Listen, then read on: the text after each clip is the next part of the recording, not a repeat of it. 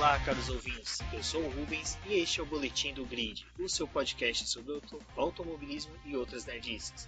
Nosso papo de hoje falamos sobre o GP da Espanha de Fórmula 1 e aqui comigo para gravar este episódio diretamente de Sorocaba, interior de São Paulo, eu tenho Eduardo Casola Filho. Boa noite, Rubens. Olá, pessoal. É Eduardo Casola Filho. Se encontra aqui no Barman da Velocidade, página no Facebook.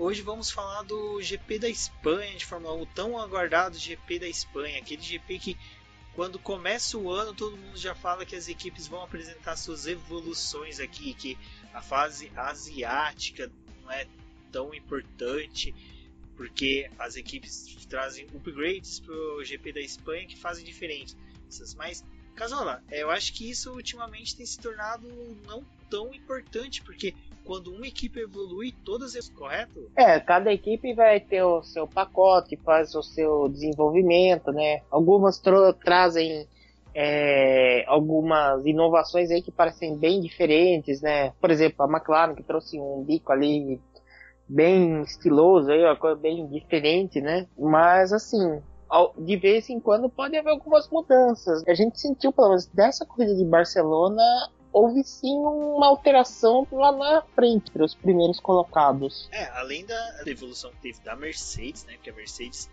ela dominou o fim de semana inteiro. Nós tivemos, tudo bem que teve aquela questão do pneu da Pirelli, né? Que veio 4 de espessura mais fina, foi um pedido da Mercedes por causa das bolhas, mas eu acredito que não tenha sido só isso, né, Casola, que tenha feito com que a Mercedes se destacasse tanto este final de semana. Ah, de fato, né, a Mercedes trabalhou duro, né, também nesses dias, né, afinal foi um começo do campeonato que eu acho que ninguém aí da, da montadora alemã esperava, né? Ter tanta dificuldade nessas primeiras corridas. A Ferrari andando mais rápido em classificações, mas uh, em Barcelona a coisa meio que voltou mais ou menos ao status quo esperado, né? A Mercedes é, novamente dominando todos os treinos e a corrida foi um passeio aí de fim de semana, um domínio aí da equipe prateada. É, sobre Mercedes realmente eu acho que o único ganho de evolução que ela pode ter tido aparente foi esse do pneu da Pirelli, porque o upgrade mesmo não teve tão aparente, porque aquela coisa também,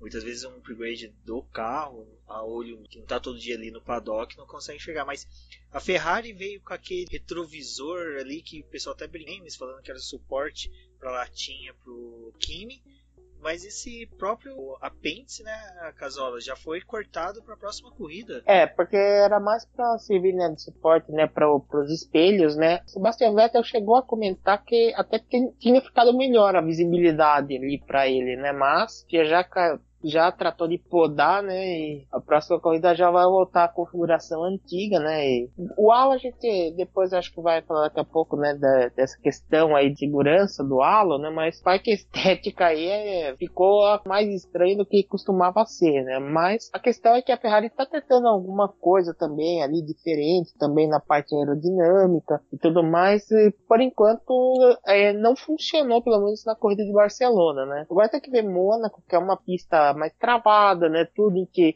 geralmente a Mercedes ela tem um pouco mais de dificuldade aí tem que ver se a Ferrari vai conseguir se adaptar bem e também o quanto que a Red Bull vai evoluir nisso, né? É, você disse bem, porque a Red Bull tendo uma evolução assim, o carro da Red Bull nesse GP rendeu bastante, foi um carro assim que nitidamente estava bem, a Red Bull nas últimas corridas tem demonstrado que o desgaste de pneu deles é controlável. Eu acho que ali o Verstappen só não conseguiu chegar até o Bottas, acho que um pouco por causa daquele pequeno interveio que ele teve, mas é de fato teve essa evolução, né? E também assim, também a gente tem que botar um pouco em perspectiva, porque ano passado a McLaren ainda tinha o motor Honda e que a McLaren penava um bocado ainda, né?